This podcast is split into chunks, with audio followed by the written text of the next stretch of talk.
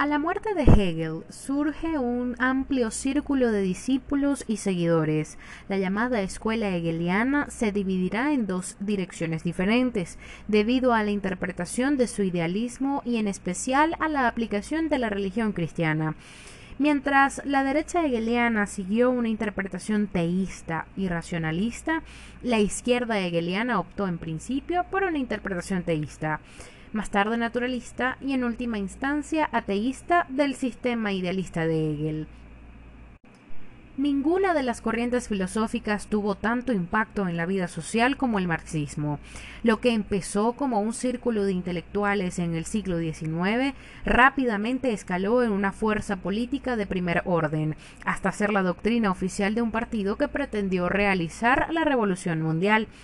Lo que se conoce como marxismo o neomarxismo no corresponde directamente con el pensamiento de Carlos Marx, sino que es una transformación del mismo. El pensamiento original sufrió durante más de un siglo correcciones y ampliaciones por los partidos comunistas, socialistas, el leninismo, maoísmo, estalinismo y hasta por la Escuela de Frankfurt. Habrá entonces que diferenciar entre el sistema filosófico de Carlos Marx y Friedrich Engels como base del sistema ulterior y el modelo económico y el programa político del comunismo. Cada uno de ellos tiene otro matiz, de acuerdo a las circunstancias temporales y geográficas en donde fue aplicado el pensamiento marxista. En su sentido clásico, ha originado en el siglo XIX el movimiento proletario y la socialdemocracia, e indirectamente ha contribuido sustancialmente al mejoramiento de las condiciones de trabajo en nuestro siglo. Muchos logros en la legislación laboral no hubieran sido posibles sin el ímpetu marxista directamente ha contribuido a la revolución proletaria de 1917 y a la expansión del pensamiento socialista y comunista en gran parte del mundo a partir de la Segunda Guerra Mundial. Los textos y documentos de Marx han tenido una historia insólita, escenarios de luchas políticas y de censuras que aportan material para un relato novelesco que resultaría cómico. Marx ocupa un lugar en la historia del mundo y en el podcast de hoy, al lado de personas ilustres e invitados interesantes, se pretenderá esbozar el pensamiento del promotor del movimiento de masas que dio un giro total en la historia.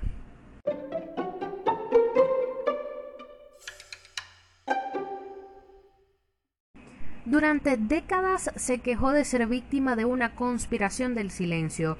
Sin embargo, su obra, Una teoría general de la sociedad y la democracia, elaborada junto con su amigo Friedrich Engels, domina principalmente y de manera dogmática medio mundo en su siglo de vigencia.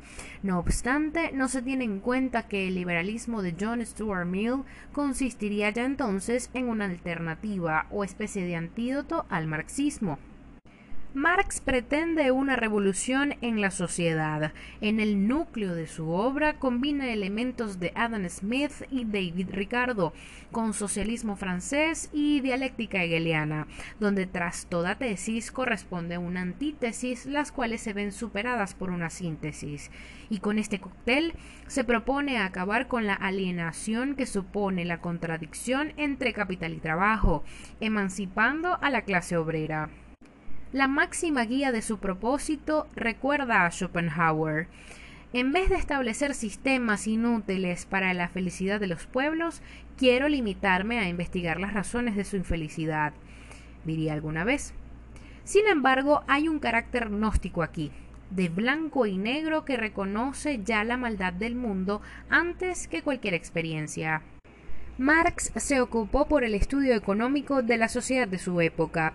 Sintió atracción por los filósofos materialistas griegos como Epicuro y Demócrito. Sus crónicas son atractivas a las masas, tienen ironía y un sentido despiadado de la realidad.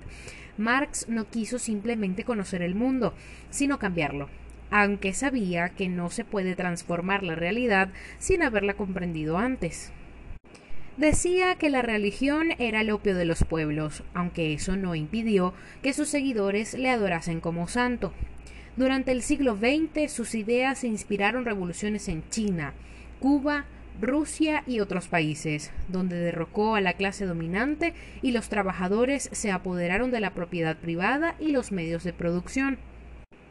Conocía muy bien el capital, del que comentó lo siguiente, abro comillas, el dinero es lo que hace girar al mundo, cierro comillas. Sus apologistas afirman que él fue instrumentado por dictadores y déspotas. Sus críticos aseguran que ven una dictadura establecida en el fundamento de su pensamiento denunció en sus obras la naturaleza alienada del trabajo bajo el capitalismo, la contrastó con la idea de una sociedad posible en la que los hombres pudieran desarrollarse libres en el marco de una sociedad cooperativa. Encontró afinidad en las doctrinas comunistas que cuestionaban el sistema y proponían la propiedad común de los medios de producción, por lo que se le considera el fundador espiritual del comunismo, denominado en este momento materialismo histórico dialéctico. En sus obras se decanta a favor del proletariado. Consideró que la filosofía debe ser un medio para transformar el mundo. Para él el hombre es real, en pie sobre la tierra, firme, aspirando y exhalando todas las fuerzas naturales. Consideraba que la prensa es un medio útil para dividir a la sociedad. Si hablamos de Marx como hombre y su relación con el mundo, de joven los problemas sociales calaron en su espíritu, hasta transformarse en el eje de su existencia. Se aferró a la idea de una dictadura del proletariado, como paso necesario antes de la sociedad final, sin clases. Esto nos lleva a la siguiente pregunta. ¿Cómo eran las condiciones laborales en los tiempos de Marx? La sociedad industrial capitalista produjo horarios de trabajo de 14 a 16 horas diarias, debido a la saturación del mercado de la mano de obra que funcionaba sobre la base de la oferta y la demanda. Su amigo Engels diría en el entierro de Marx que fue un verdadero revolucionario, pues su verdadera vocación fue contribuir al derrocamiento de la sociedad capitalista y a la emancipación del proletariado. El núcleo proletario considerados simples apéndices de las máquinas, se constituía por obreros fabriles, mineros, albañiles, que tuvieron que desenvolverse en condiciones de trabajo duras e insalubres, con horarios de trabajo excesivos, rígida disciplina y explotación de niños y mujeres. Para él, el Estado no era la realización de la libertad como pensaba Hegel, sino la institucionalización de la explotación de toda una clase, en este caso trabajadores asalariados, que quedan marginados de la humanización. Marx y Engels describieron al mundo como una gigantesca plaza comercial, donde los humanos deben obedecer al espíritu del dinero. El materialismo de Marx parte de que no solamente importa que el mundo sea material, es decir, compuesto de átomos y cuerpos, sino que también influye la historia, porque los pueblos se desarrollan en función de mecanismos materiales. Normalmente ponemos encima de la realidad a los ideales y las grandes palabras, sin darnos cuenta que las condiciones materiales son las que determinan nuestras ideologías e impresiones que tenemos del mundo, que usamos para intentar explicar lo real. Para hablar de materialismo en Marx hay que acuñar ciertas capas. Primeramente, el materialismo dialéctico quiere invertir el sistema hegeliano, ponerlo de cabeza a los pies. Materia es la realidad fundamental y lo espiritual siempre es secundario y depende del substrato material. La realidad material es lo que determina la conciencia. El materialismo marxista rescata de Hegel el hecho de que la realidad no es estática, sino un proceso continuo que obedece a ciertas leyes de transformación. De Hegel toma la dialéctica, pero no como un movimiento intrínseco del pensamiento y el espíritu, sino de la materia misma. Esta es intrínsecamente dinámica, y se desarrolla y desenvuelve dialécticamente hacia formas cada vez más sofisticadas y complejas. Esta combinación de una postura materialista y del método dialéctico es lo que da origen a su nombre, materialismo dialéctico, como uno de los pilares fundamentales del pensamiento marxista. Según la concepción marxista, el hombre es ante todo un homo economicus, definido por su actividad productiva para satisfacer sus necesidades y transformar el mundo. El trabajo es el eje de la humanización del hombre. Trabajando se realiza y se transforma la naturaleza en cultura. El hombre productor tiene una doble relación con la naturaleza y los demás seres humanos. De ahí a que la dialéctica sea sumamente social e histórica. Si hablamos de materialismo histórico, ya que el campo principal de la dialéctica es el desarrollo histórico de la naturaleza social del hombre, que consiste básicamente en su organización para satisfacer las necesidades, la economía y los medios de producción, son determinantes para las diversas relaciones sociales y por tanto para la estructura política de la sociedad. Así, el materialismo es histórico, pues busca explicar la dialéctica y su movimiento a través de la historia real y material del hombre. Historia no es un proceso ideal, como decía Hegel, sino un proceso dirigido hacia una meta. El marxismo hereda del cristianismo y judaísmo la concepción unidireccional de la historia, sin proyectarla a la trascendencia. Lo que realmente mueve la historia es la dialéctica, las contradicciones de fuerzas antagónicas. La historia entonces se explica de dos formas. Una superficial como producto de los ideales religiosos o políticos de los hombres y una profunda como reflejo del factor económico. Así a cada modo de producción se le asigna una organización social. Marx lo concibe a especie de una superestructura, donde el orden ha sido dialéctico, Iniciamos en una sociedad antigua, de la dicotomía dueño-esclavo. Venimos de la sociedad medieval, de la dicotomía señor-siervo, y estamos en la sociedad capitalista, en la dicotomía burguesía-proletario, a punto de pasar al siguiente nivel. Al hablar de marxismo y derechos, se tiene que el Estado y el poder político se sustentan en factores y fenómenos económicos de producción. Por consiguiente, son el fundamento del derecho. La tesis marxista del Estado sostiene muchas aristas, ya que la organización del dominio y la explotación económica es en perjuicio de la clase oprimida, el estado ideal es la dictadura del proletariado, cuya finalidad es la supresión de la explotación a su clase, enfatizando entonces que el Estado y sus fuerzas, burguesía y proletariado, están determinados y condicionados por los medios de producción. Así, el Estado, dependiendo de estos factores, puede significar muchas cosas.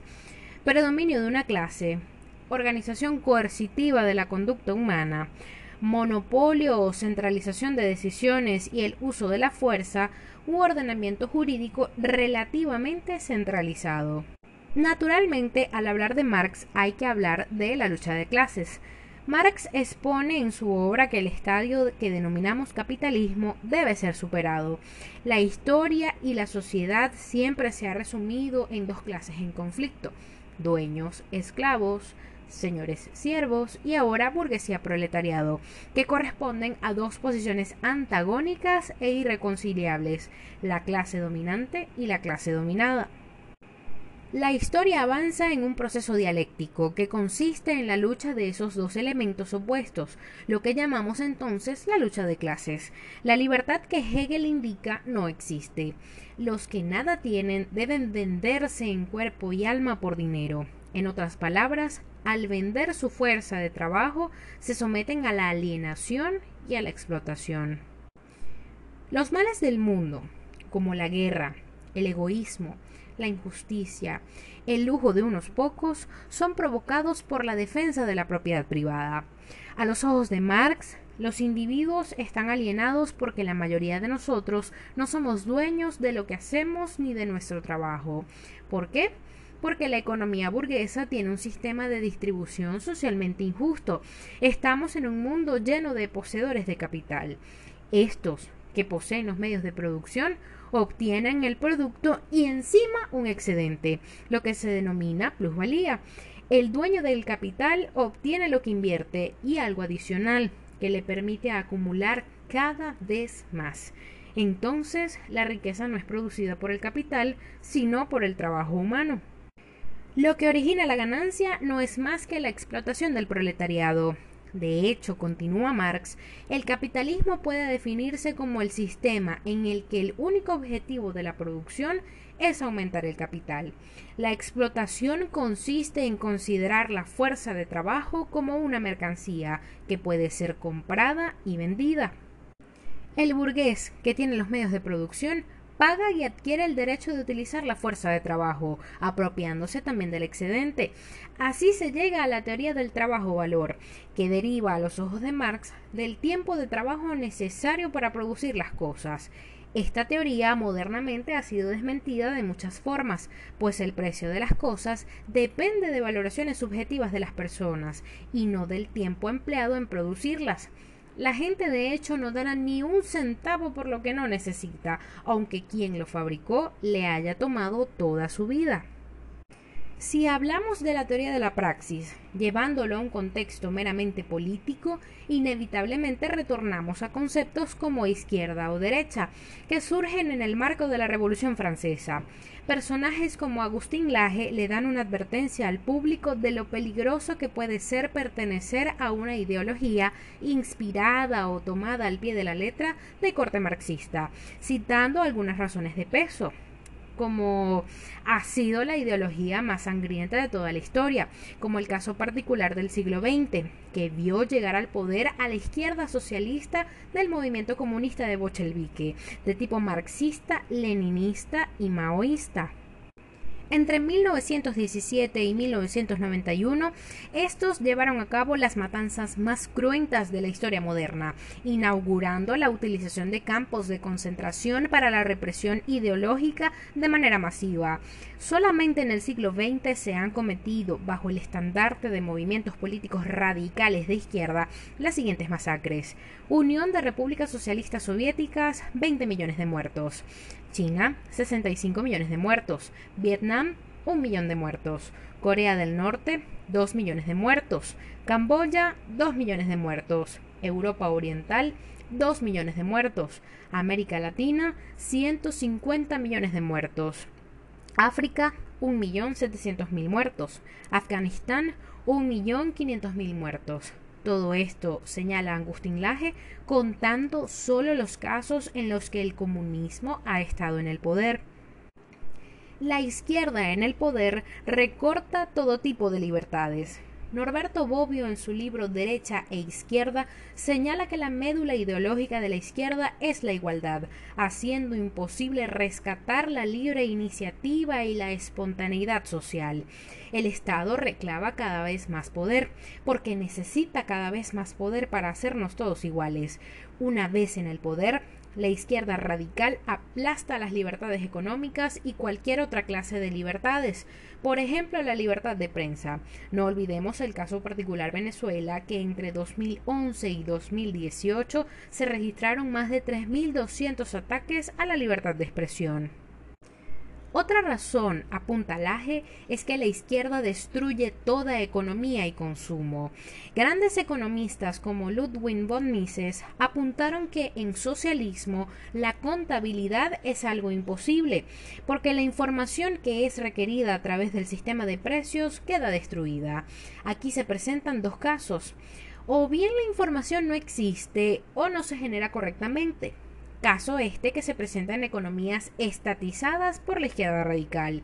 En su ansiedad por igualar, esta ideología termina por arrasar con los incentivos económicos necesarios para producir. Si a esta redistribución compulsiva le sumamos un Estado que va avasallando los derechos de propiedad, que afecta a la iniciativa privada, que engrosa cada vez más el sistema público, que aumenta sus regulaciones, tal como siempre ocurre en regímenes de corte zurdo, lo que se ve de forma indefectible afectado es el sistema económico. A pesar de que la caída del muro de Berlín en 1989 materializara el descuartizamiento del imperio comunista en Europa, dejando una ideología desparramada al comienzo del siglo XX, sin soporte discursivo y sin revolución que enaltecer, la izquierda encontró razones para maquillarse de nuevos argumentos que oxigenaron sus consignas, como es el caso del Foro de Sao Paulo, considerado por muchos como un cónclave marxista que recluta y recicla toda la izquierda regional, buscando afanosamente darle nuevos impulsos a viejas ideas. Al parecer, la izquierda se refugia modernamente en papeletas electorales, repletas de discursos igualitaristas. Dejó de reclutar obreros alienados y ahora captura almas marginadas a fin de programarlas a su gusto y lanzarlas a la sociedad para provocar nuevos conflictos, como es el caso de todos los movimientos sociales que tienen por norte la inclusión y la igualdad. Indigenismo, ambientalismo, ideología de género, como veremos más adelante en otras intervenciones, los que siguieron el pensamiento de Marx y pusieron en práctica sus doctrinas no pudieron contar con otro resultado que el de un Estado que creció hasta convertirse en algo enorme, tiránico e ineficaz, pues a pesar de haber transcurrido tanto tiempo, la izquierda no solamente se apoderó de América Latina.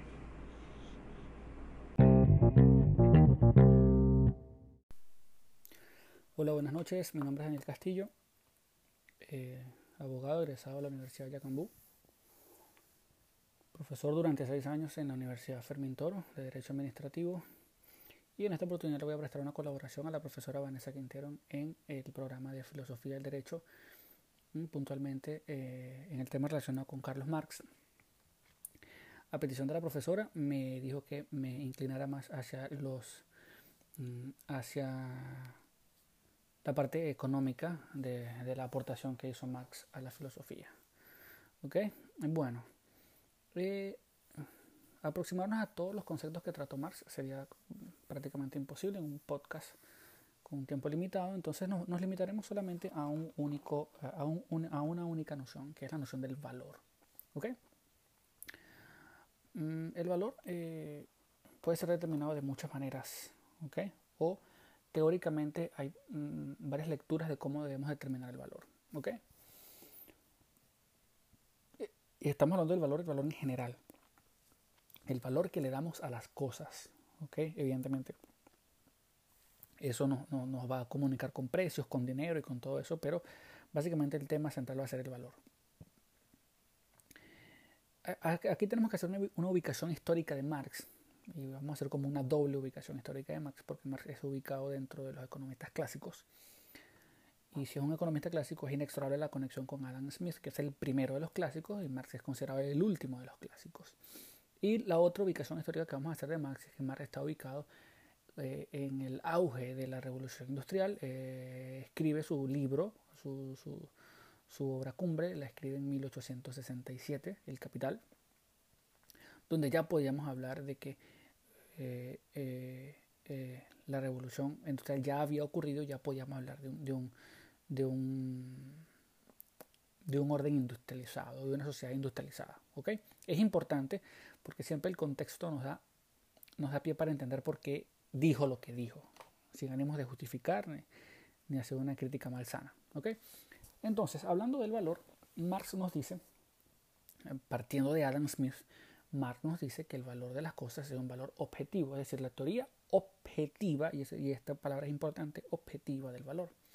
Es decir, las cosas, eh, el precio de las cosas, el valor de las cosas viene dado por los costes de producción. Es decir, si nosotros queremos hacer una silla y tenemos serruchos, clavos, hierro, tenemos madera y tenemos la piel para hacer una silla o un sillón, eh, Marx dice que esos son los elementos de coste de producción, pero dice que el más, el más importante y el más elemental es que necesita la, interferencia de una persona que construya la silla y ese es el trabajador. Por lo tanto, si Smith nos decía que él creía en, el, en la teoría objetiva del valor, entonces Marx, desarrollando lo que decía Smith, decía que dentro de los costes de producción, el elemento protagonista debe ser la fuerza trabajadora. Es decir, tenemos unos costes de producción, pero lo más importante siempre va a ser la fuerza del trabajador, o el tiempo, más que la fuerza, el tiempo del trabajador. Bueno, en ese escenario de la, de, de, de, la Inglaterra de 1800, donde ya tenemos una Inglaterra industrializada, este, se ve eh, evidentemente que el trabajador está en una situación sumamente precaria. Hay condiciones inhumanas prácticamente de trabajo. Entonces Marx eh, eh, vislumbra que en, dentro de ese mercado de trabajo que él ve en ese momento específico de la historia, vislumbra que hay un mercado de trabajo en el cual el empresario paga por la fuerza laboral, pero el empleado está como entre la espalda y la pared. El empleado pudiera decir que no, pero sí dice que no se muere de hambre, así que no, se, no tiene otra cosa sino obligarse, está obligado a vender su fuerza de trabajo. ¿Ok? Y la vende por una cantidad mínima de dinero para subsistir y ahí es donde se genera la teoría de la explotación. ¿Ok? Teoría de explotación es que el dueño te paga lo mínimo para subsistir y por lo tanto hay una cantidad de horas que no te paga, hay una cantidad de tiempo que el trabajador trabaja, valga la redundancia, y no ve un rédito de esas horas, no ve una ganancia de, esa, de ese trabajo físico. Entonces, como no ve una ganancia de ese tiempo que le dedica el trabajador, nace la idea de la apropiación o de la enajenación o de la alienación, que son conceptos bastante hegelianos. Básicamente, Marx lo toma de Hegel. Eh, esa teoría de la enajenación, que no es nada más que algo que está fuera de algo, algo que está fuera de sí. ¿Y qué es lo que está fuera de sí? Bueno, la ganancia que se le extrae al, al trabajador, una ganancia que el empresario le extrae vía violencia, vía opresión que le saca al trabajador. Y de esa diferencia nace la idea de la plusvalía. ¿Qué es la plusvalía? En términos llanos, en términos sencillos, es la diferencia entre la ganancia del trabajador y el sueldo del, eh, entre la ganancia del empleador o la ganancia del empresario y el sueldo que gana el trabajador. Mientras más amplia es esa brecha, más grande será la opresión, más grande será la explotación, más grande será la alienación. ¿Ok? Entonces, si hacemos todo ese escenario, si hacemos toda esa construcción, decimos entonces que em, eh, la riqueza del capitalista, la riqueza del empresario, producto de la explotación, por lo tanto, dentro de ese sistema de capital, eh, el capitalismo equivale a esclavitud. Básicamente, en ese contexto de la historia donde vive Marx, donde se desarrolla Marx, donde desarrolla todas sus teorías, básicamente para él el trabajo equivale, es igual a, esclavitud. ¿Ok? Entonces, eh, ante esa situación que parte de la noción de valor, que es la que estamos estudiando o es la que nos estamos aproximando, el valor viene dado por los costes objetivos dentro de, por, el coste, eh, perdón, eh, por los costes de producción, perdón, entonces el valor viene dado por los costes de producción. Dentro de los costes de producción están los materiales, pero Marx considera que el más importante es la, fuerza trabajadora o el tiempo del trabajo. Entonces él mm, mm, concluye que hay una explotación, hay una apropiación, hay una enajenación y que se le está robando la plusvalía al trabajador. Bueno, ante ese diagnóstico que hace Marx, eh, dice, bueno, ¿cuál es el remedio que tenemos acá? ¿Qué remedio podemos, podemos plantearle a esta situación de una, donde un empresario le roba toda esa fuerza a un trabajador? Bueno, el, remedio que él ve es que el capital, ¿cuál es la forma de manifestación del capital? Si vemos que el capital a efectos de Marx es lo malo, es la representación de lo malo que hay en el mundo, entonces, ¿cómo, cómo podemos eh, destruir este veneno? pues básicamente hay que destruir la propiedad privada. Si eliminando la propiedad privada los medios de producción, básicamente se eliminaría la dicotomía que ve Marx. ¿Ok? ¿Qué es lo que pasa? Que al eliminar los medios de, la propiedad privada los medios de producción, bien caemos en la intervención estatal. Es decir, la idea teórica de Marx era pasar que los medios de producción pasen a las manos de los trabajadores y entonces a una propiedad colectiva o en su defecto administrada por el Estado o bajo administración estatal. Bien. Otra de las cosas que decía Marx era la teoría de las equivalencias, los intercambios. Es decir, tú yo tengo un bien, tú tienes un bien, vamos a intercambiar porque tú tienes algo que yo quiero y tú tienes algo que yo quiero. Él decía que para poder hacer esos intercambios tenía que haber cierta equivalencia entre los bienes, cosa que no es así, cosa que es una falacia que la vamos a ver más adelante. Ante este diagnóstico de Marx, él planteaba una falsa dicotomía, la dicotomía entre el empresario y el proletariado. Y por lo tanto veía, eh, predecía que a futuro el sistema de capital se va a derrumbar. Vamos a ver que el sistema de capital nunca se derrumbó, vamos a ver que el sistema de capital la profecía que, que, tenía Marx de que el sistema de capital iba a implosionar no era más que una falacia. A partir de los pensamientos de Marx, que tienen una incidencia directa en la política, eh, eh, se nacieron varias ideas que fueron mm, aplicadas en la teoría política, como un Estado centralizado, planificador, la crítica a la acumulación de la riqueza eh, y producto de la crítica de la acumulación de riqueza, el eslogan político de la igualdad, la igualdad fáctica, no la igualdad de derechos, no la igualdad ante la ley, como dice el 21 de la Constitución, sino una igualdad fáctica, de que todos tengamos exactamente lo mismo. La misma cantidad de bienes, la misma cantidad de dinero, la misma cantidad, vivamos en una casa igual, es decir, básicamente la misma cantidad de todos, todos por igual. Es decir, una sociedad eh, básicamente eh, como una cárcel, prácticamente, donde todos tenemos exactamente las mismas características. El bien colectivo está por encima del bien individual. La justificación de la expropiación de los medios de producción, ya sabemos cómo nos fue en Venezuela con eso. Y la redistribución de la riqueza, donde se supone que les debemos quitar a los más ricos para darle a los más pobres. Bueno, en relación a esto podemos hacer una crítica partiendo de que si todo esto nace de que el valor es objetivo y que dentro de los costes de producción lo más importante es el valor trabajo, el tiempo que le dedica el trabajo, hay toda una construcción teórica que critica todo esto, que es la teoría. Eh, eh, así como eh, Smith es un economista clásico, hay toda una teoría que critica esto, que es la teoría mm, de la escuela austríaca. La escuela austríaca también nace con una escuela anterior que es mucho más vieja, que es la escuela de Salamanca. La escuela de Salamanca viene de aquellos teóricos que, que se ubicaron en el siglo de oro español, por allá en 1540, 1560, ¿ok? Es decir, el llamado siglo XVI, siglo de oro español, donde nos dice que el valor no es objetivo, sino que el valor es subjetivo, la teoría subjetiva del valor, es decir, el valor viene dado por las necesidades de las personas. Si usted tiene necesidad que debe ser satisfecha, usted necesita un bien, entonces usted va a apreciar ese bien. Si usted no tiene necesidad, pues no lo va a apreciar. Un ejemplo básico, podemos dar muchos ejemplos, pero vamos a tratar de circunscribirnos a la realidad venezolana y preguntémonos antes del coronavirus cuánto valía un tapaboca y cuánto vale ahorita. Eso, nada más ese ejemplo echa por tierra toda la construcción de Marx. ¿Por qué? Porque el tapaboca antes del coronavirus, el costo de producción era uno y ahorita el costo de producción es el mismo, pero la apreciación que nosotros le damos, la necesidad que tenemos de él no es la misma. Ahorita lo, requerimos para, proteger nuestra salud. Entonces estamos dispuestos a pagar más. Entonces de ahí que el valor es subjetivo. En relación a eso, los, eh, vamos, vamos, a fundarnos como en, dos escuelas. Una, bastante vieja, que es la, ya la mencioné, la, la escuela de Salamanca, donde básicamente por allá por 1500 había un señor que se llamaba Diego de Covarrubias Leiva que nos decía que el valor de una cosa no depende de la estimación objetiva, sino de la estimación subjetiva de los hombres, incluso cuando tal estimación sea alocada. Esa estimación alocada podemos decir que son las...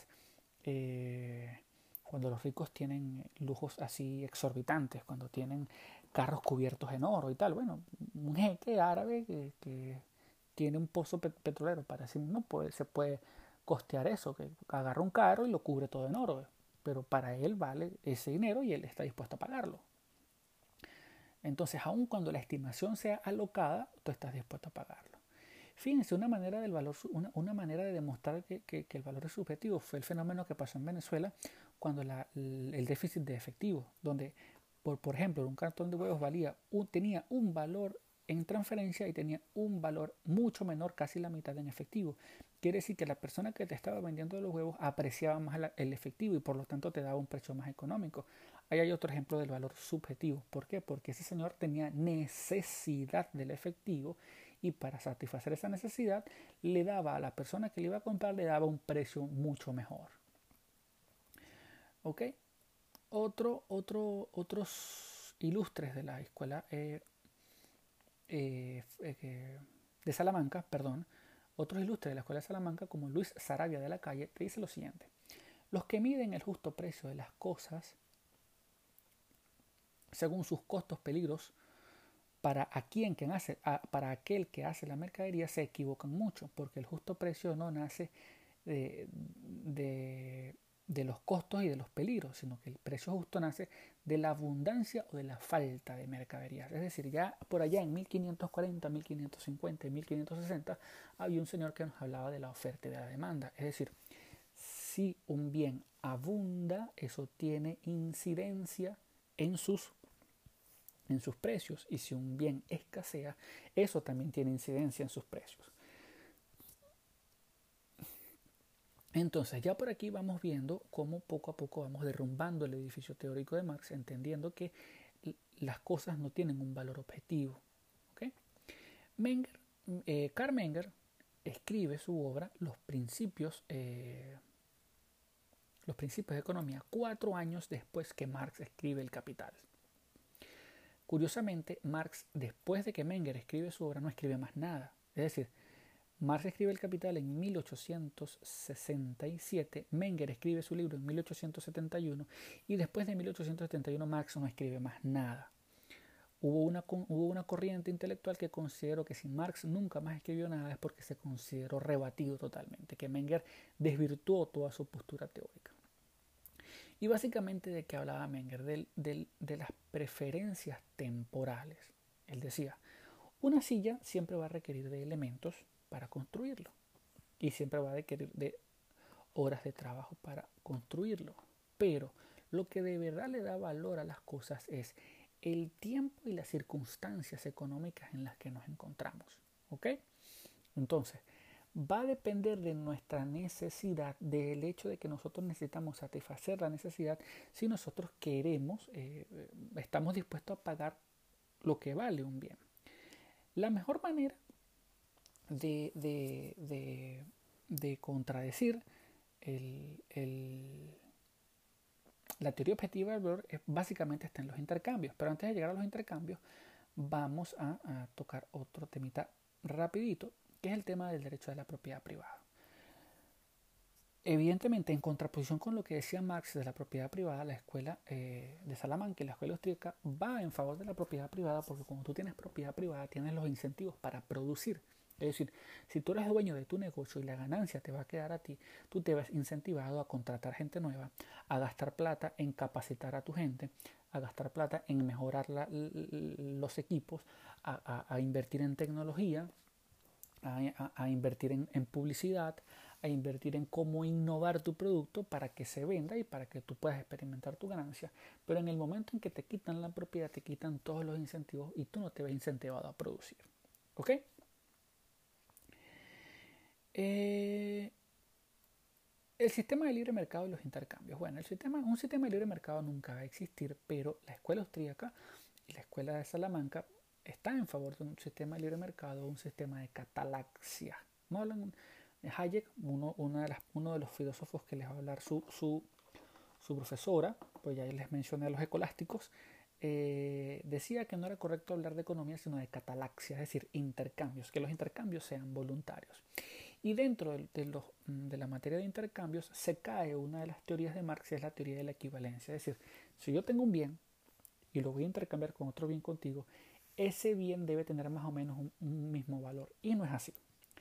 La mejor manera de echar por tierra toda la construcción de mar son dos niños intercambiando barajitas.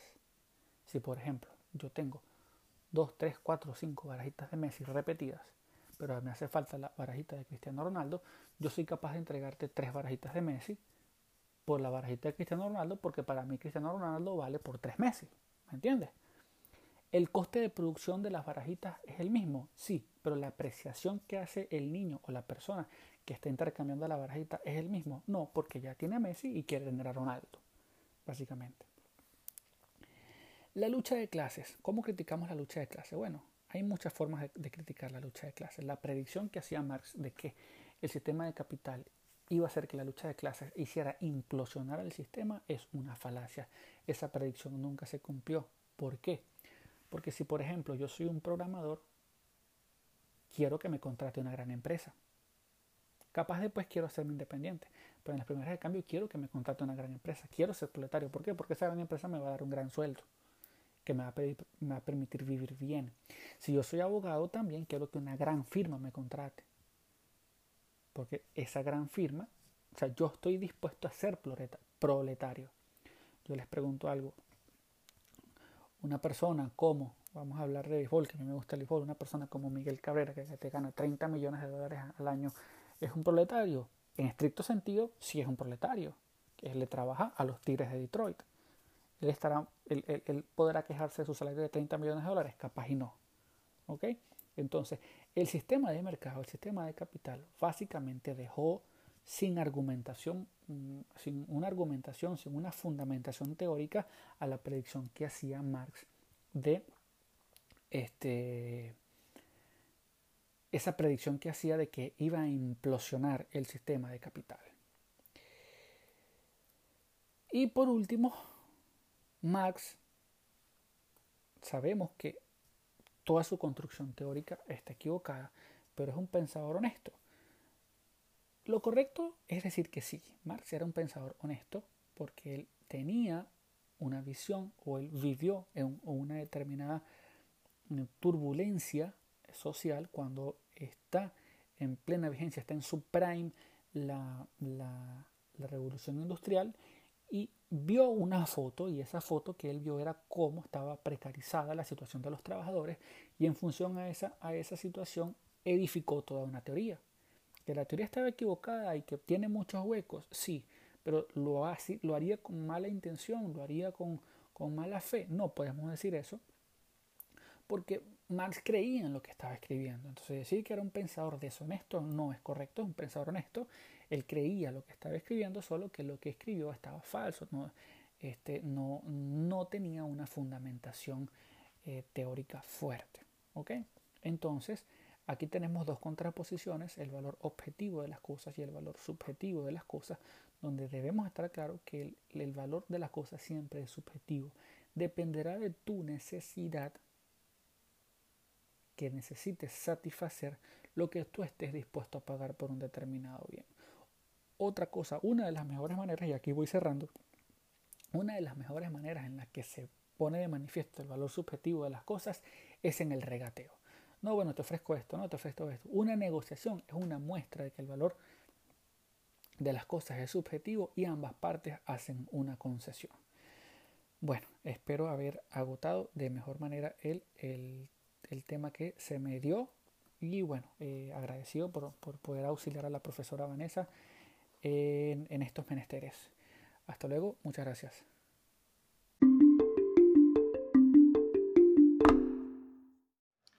Un saludo, queridos oyentes, es un gusto para mí compartir este espacio con ustedes. Quisiera comenzar preguntando que si bien la Unión Soviética colapsó que hoy día son muy pocos los regímenes que ondean con orgullo la bandera del marxismo clásico. ¿Pudiéramos afirmar que esta ideología se extinguió? Y si no es así, entonces, ¿cómo se nos presenta hoy día? Les habla Andrés Croce, abogado, y hoy les quiero mostrar un poco de esta mutación que hoy conocemos como postmarxismo. Veamos algo. Marx profetizó que su revolución proletaria sería el producto inevitable del colapso del capitalismo con una burguesía opresora a la cabeza, esta sería desplazada violentamente por una clase obrera dispuesta a tomar los medios de producción. Lo curioso del caso es que eso no ocurrió.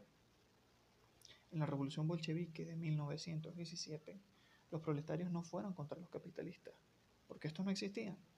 Las víctimas de los revolucionarios fueron los zares, quienes de hecho representaban un régimen feudal ante este problema teórico, Vladimir Ilich Lenin justificaría esto bajo un concepto de hegemonía, una alianza de clases donde la burguesía, minoritaria y débil en ese entonces, jugaría un papel subversivo contra el antiguo régimen, pero sin compartir la causa del proletariado.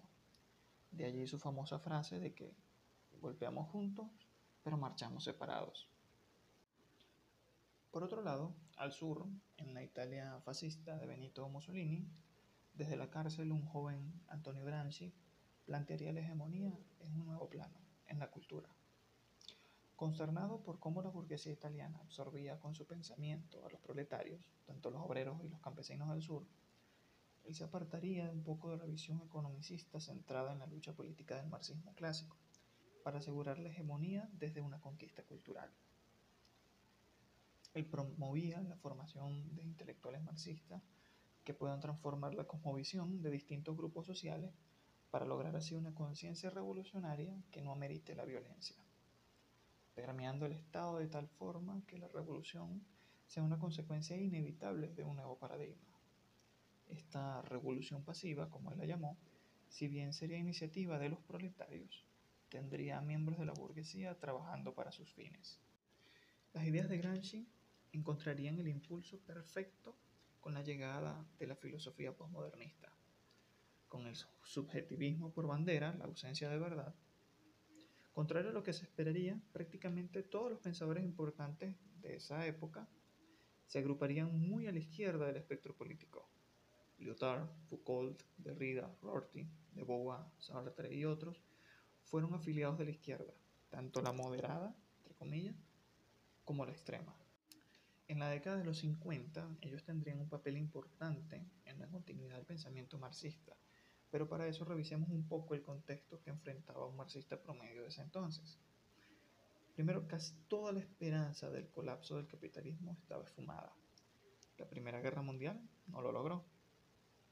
La Gran Depresión del 29, esperando que los mercados colapsaran y el capitalismo se derrumbase, tampoco lo logró.